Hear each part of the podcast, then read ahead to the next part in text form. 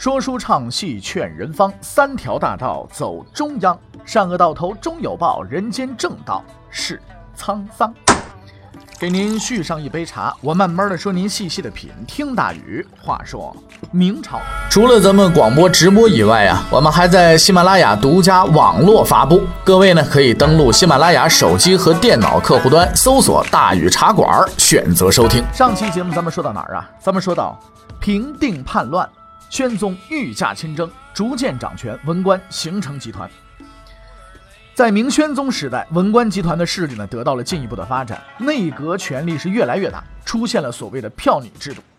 票拟呢也叫条旨，指的是大臣草拟对各种奏章的处理意见，并且将这些意见附着在奏章之上，送给皇帝进行预览。票拟的出现呢，其实是必然的。朱瞻基明显没有他的祖先那样的工作经历，整日劳顿还是忙不过来，很多奏章啊，他可能自己来不及看了。于是他就安排内阁人员代为浏览奏章，看完了之后呢，提出了处理意见，这样呢，他就会轻松很多了。可能有人会问，那这样的话，皇帝还有什么权利啊？他不就被架空了吗？哎，这个请大伙儿放心，古往今来的皇帝，除了极个别的之外，那都不是白痴啊。给内阁票拟权，只是为了要他们干活儿，皇帝啊还留一后手呢，专门用来压制内阁的权利。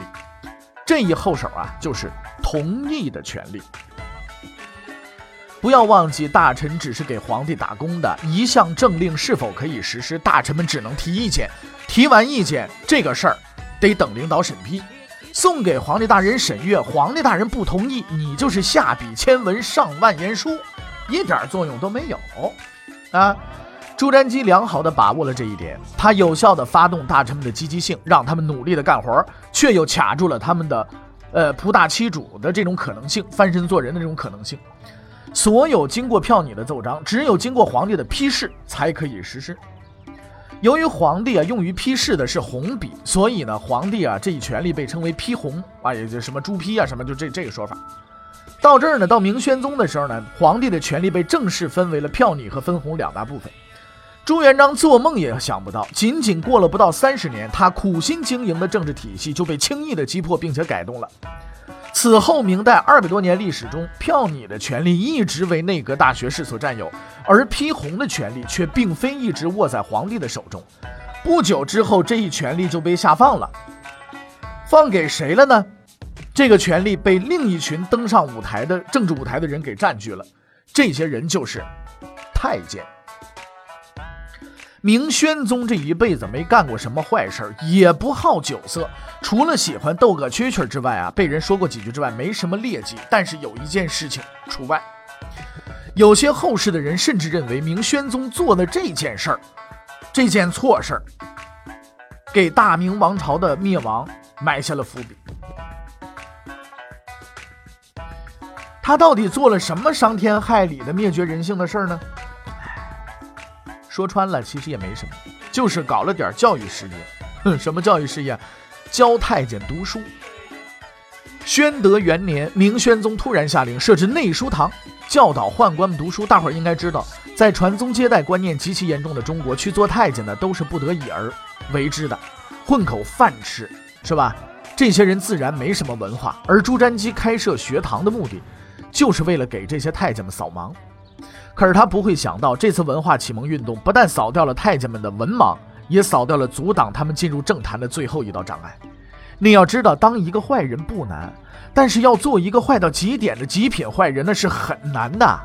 没文化的坏人干点小偷小摸的拦路抢劫的勾当，最多只能骚扰骚扰自己家的邻居老百姓；而读过书的坏人却可以祸国殃民，危害四方啊！从事情的后续发展来看，朱瞻基的这一举措确实也培养了不少极品的坏蛋。很多人都认为朱瞻基这一措施确实是错误的，但是他的本意啊，就是要教这些太监们学点文化，他也没什么别的企图。但是真是这样吗？我们觉得不是。最起码朱瞻基应该是故意的。从法律上来解释，就是明知其行为会导致太监参权的结果，却希望或者放任这种结果的发生。那么，这位皇帝厚道，他可不蠢，他的这一举措是带有政治目的的。而要揭示他这一行为背后的秘密，就必须引出我们下边一个话题，就是这个太监是怎样炼成的。首先啊，咱们不是讲那个生理卫生课，是吧？所以呢，这个太监怎么炼成这个过程，拿什么刀，怎么怎么下刀，是吧？这这过程我们不说，是吧？我们要谈这个特殊的群体以及他参与政治的真正原因。实际上，太监这个名词大伙儿都十分熟悉，而且大多数人可能呢一说太监是前面加一个死字儿，骂起人来的十分提神，你死太监是吧？哎，而且通俗易懂。但是话说回来，太监这两个字，在明代你要想混到这两个字，那不是一件容易的事情。所谓太监，那是宦官的首领啊，不是随随便便挨了一刀都能去当太监的，对吧？你别说太监了，你就是想当普通的宦官也很不容易。在明朝，这宦官呐，那可是个抢手的这个这个工作啊。你要知道，在这个世界上混碗饭吃啊是不容易的。就算你有勇气挨那一刀，你还得有运气进宫才行吧？你不能说咔嚓，你这边刀一挨完了，那边宫里边就把你找去了，不可能。你不要以为当宦官那么简单，那也是要挑选，也是要面试的。官方的阉割场所只阉割那些已经经过挑选的人。说句寒碜话，人家瞅不上你，连挨那刀的资格你都没有。在明代，经常有人呢，在未经官方允许的情况下呢，自己给自己就剁了，然后跑北京去当太监去了。他们中间也很多人呢，没有被挑中，回家呢就了此一生。当然，也有成功者，比方说后边咱们肯定要说到的这个魏忠贤，是不是？到了明朝中期呢，由于想当宦官的人太多，很多有志于投身宦官事业的人呢，没有被官方处理的机会，便以大无畏的勇气自行了断了这个子孙根啊。可是到后来呢，又没能这个入宫，他们又不能成家立业，只能到处的游荡，结果就成了社会的不安定因素了。所以为了应对这一情况呢，后期的明政府啊，曾经颁布了一条十分特别的法令，就是不能进行自我阉割。你说这不是事儿是不是挺神奇的，是吧？那么明朝的这个呃宦官呢是有很多级别的，刚进宫的时候只能当典部啊、长随啊、奉御啊，哎，如果表现良好呢，可能被升迁为监丞，监丞再往升，往往上升呢叫少监啊，少监的顶头上司就是闻名遐迩的太监，所以可见要想干到太监这两个字儿这个级别那是不容易的。宦官呢有专门的机构，一共是二十四个衙门，分别有十二监、四局、八司。其最高统领宦官才能被称为太监。这二十四个衙门各有分工啊，不但处理宫中事务，还要处理部分政务。事实上呢，在这些宦官衙门中啊，也有冷热轻重之分。重者权倾天下，轻者轻如鸿毛。一个刚入宫的宦官要想出头，首先得看他被分在哪个部门。如果你被分在了司礼监或者是御马监，那。恭喜你了不得了，你的太监前途呢是一片光明，哇，继续努力下去，光宗耀祖或者遗臭万年都是有可能的。因为这两个监局是权力最大的太监机构，司礼监就是专门掌管内外奏章的，相当于皇帝的私人秘书。我们前面说了，皇帝把票拟的权利给了内阁，自己保留了批红权。而到了明宣宗的时候，由于文件太多，朱瞻基自己也没时间看完。就会让司礼监的人按照票拟的内容抄下来，代理自己行使批红的权利。这个为皇帝代笔的人有一个专门的称呼，叫司礼监秉笔太监。于是，天下唯一可以压制内阁票拟权的批红权就落在秉笔太监手里了。到了明朝后期，皇帝不管朝政，某些太监呢就会自作主张，乱发旨意，下边的官想告状也告不了。因为你告状的奏章最多只能告到皇帝那儿，可是代皇帝批阅奏章的人很可能就是你要告的人，那你这状能告起来吗？所以由此可见，秉笔监的这个呃太监呢，秉笔太监实在是位高权重啊，司礼监秉笔太监。但是这位秉笔太监却还不是啊权力最大的太监，他头上还一个叫司礼监掌印太监，这很好理解，在印章文化十分发达的中国，你写再多，我不给你盖章，你没办法。这个事儿咱们经常说，摁个戳，这事儿算是定下来了，对不对？而一旦司礼监掌印太监兼任了东厂太监，你比方说冯保了、魏忠贤了，了不得了，那是权倾四海、威震天下呀。事实上，几乎所有明代的著名太监都出在司礼监。如果当年有民间展览馆，那司礼监必然是所挂画像最多的地方。司礼监出奸才呀，是吧？而作为一个有志气的青年宦官，你应该以这些人为偶像，努力奋斗，争取留名青史。当然，一般来说都是臭名昭著 啊。如果你有幸能干到司礼监掌印太监，那说明你的太监生涯已经到达了光辉的顶点。再往下走一步，要不就没得走了，除了当皇上就没得走了。那呢就成为太监中的佼佼者了，那是太监中的成功人士。如果你凑巧还干了些坏事儿，那么你的名声一定不限于当代了，哎，会世代流传下来，供众人呢茶余饭后谈论和唾骂。如果你没能够进入司礼监，而是进入了御马监，那同样得恭喜你，这也是个好地方。虽然这里出的名人呢，啊，没有司礼监多，但是也不少，比如著名的汪直啊、古大用啊，哎，这些呢也都是好榜样，是吧？并说明的是，这个所谓御马监呢，不是管马的，而是管理御用兵符的。说到这儿，大伙儿也就知道为什么御马监是个有前途的部门了吧？司礼监和御马监一文一武，成为最为显赫的太监部门。宫中宦官无不尽心竭力想进这两个部门。当然了，有好必有坏，万一你不幸被分到了直殿监和督知监，那就惨了。因为这两个监名字虽然很气派啊，直殿、督知，但是只管理一件事儿，干什么呢？打扫卫生。这两间不但说条件艰苦，没人瞧得起，连办公场所都没有。当然了，打扫卫生也是也不需要办公场所，拿笤帚走就行了，是吧？而且秋扫落叶，冬扫雪，工作是十分的艰苦。这样的部门自然无法吸引众多青年宦官啊。当然了，介绍完太监的奋斗史那，接下来咱们就得说一说太监参与政治的问题了。在我们很多人的心目当中啊，太监政治大概是这样一幕场景啊。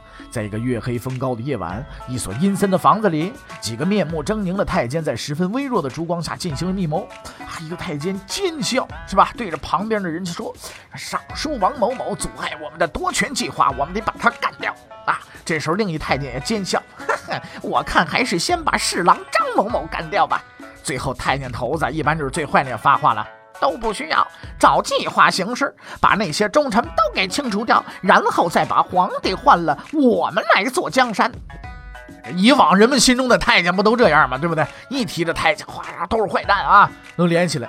然后呢，就是朝廷中的忠臣们为了正义和理想，和这帮坏蛋进行了不懈的斗争啊，成功了，正义终于战胜了邪恶；失败了，那叫人间悲剧。真是这样吗？其实啊。咱们大家往往过于关注那些所谓忠臣们的行为，却很少发现这些大臣们的可怕之处。之前啊，咱们在这个丞相怎么炼成这个这个话题当中呢，曾经对明朝的相权、军权这个分立呢进行了分析，并且啊，咱们说了一个拔河，哎，皇帝和大臣各站绳子两边，不断的在这拔河。那朱元璋是一个非常优秀的运动员嘛，体力好嘛，他活着的时候没人能拔得过他嘛，对不对？他的儿子朱棣也是运动健将，虽然设立了内阁，但是还是能掌握主动权的。到了朱瞻基不行了，为什么不行了？文官集团力量大了，皇帝也奈何不了他们了。那在我们很多人印象当中啊，皇帝是想干什么就干什么的，谁能管得了他？没人管得了。可实际上呢，明朝的皇帝啊，那不是容易当的。那些大臣就跟苍蝇似的，不但要向你提意见，有的时候还挖苦你、讽刺你，哎，你还不好把他怎么样。明仁宗啊，心地善良，却因为小事被骂得气急败坏。他儿子朱瞻基行为端正，就因为喜欢斗蛐蛐，也被那些人当成罪状来批判。啊，老百姓有自己的爱好，皇帝居然就不能有了？而绳子那一头呢，是一股极其庞大的力量。那些在我们看来无比正直的大臣们，有着充分的力量控制朝政。他们有学识，有谋略，有办事能力，有很多的同门，有很多的同事，有很多的同年啊，就是他的同学，是吧？呃，一一一榜上来的这些人，是吧？而绳子这一头呢，只有皇帝一人。皇帝那所谓的至高无上的权力，在文官集团的大爷们眼中啊，根本算不上什么。骂你、讽刺你，那是为了国家大事，那叫忠言逆耳。你能说的不对吗？而且这些大爷们既不能杀，也不能轻易的打，杀了他们，公务你自己一人干呐，对吧？劳动模范朱元璋老先生，那自然可以站出来，好好好，我来干，把他们都杀光。不，可是朱瞻基不能这么办呢。于是，在太祖皇帝死去二十年之后，绳子失去了平衡，获得了票拟权的内阁集团变得空前的强大。皇帝一人就支撑不住了，那自己继续这样下去，他将被大臣们任意摆布。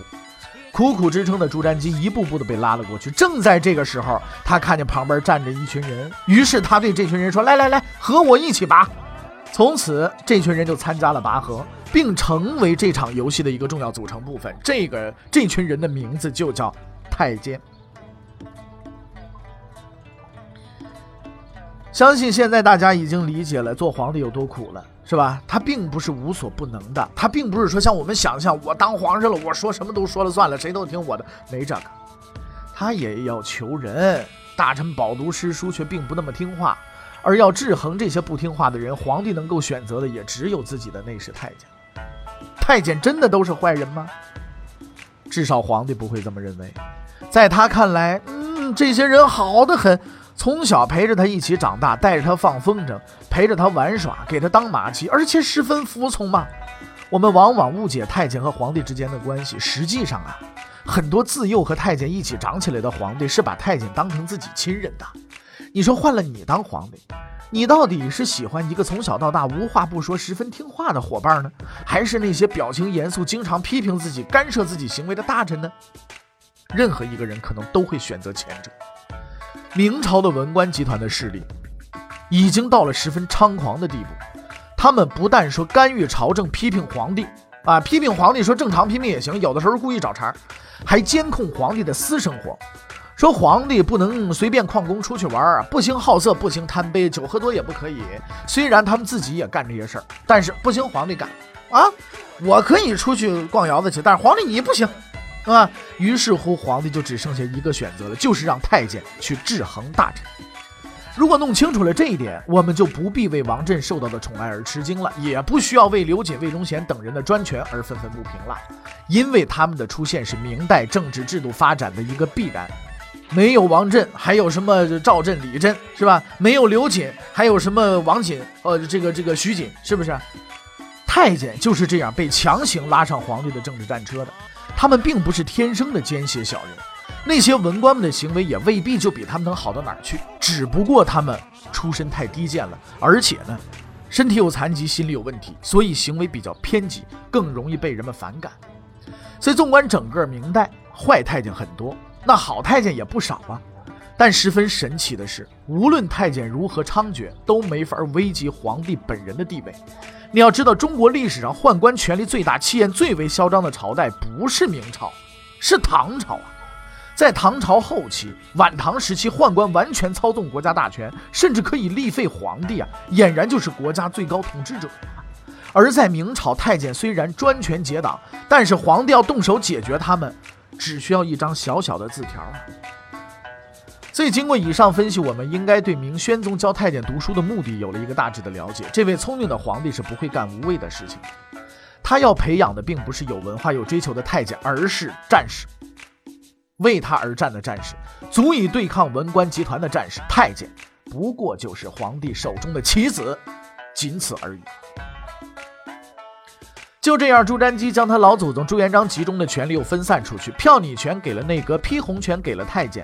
但必须说明的是，由于批红权十分重要，所以历代明朝皇帝虽然委托太监代笔，却从未放松过对此权力的掌握。当然了，也有例外啊，一个顽童，一个懒虫，一个工程师嘛，是吧？那可以看得出来，这个呃太监。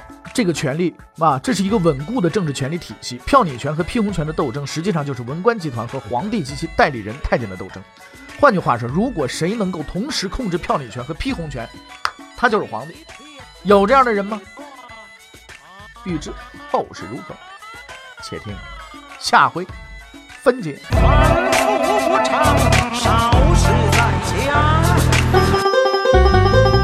各位，你想跟大禹交流吗？你想跟大禹辩论吗？你想给大禹指出错误吗？来微信吧，微信搜索订阅号“大禹茶馆”，哎，就能实现了。记住啊，宇是宇宙的宇。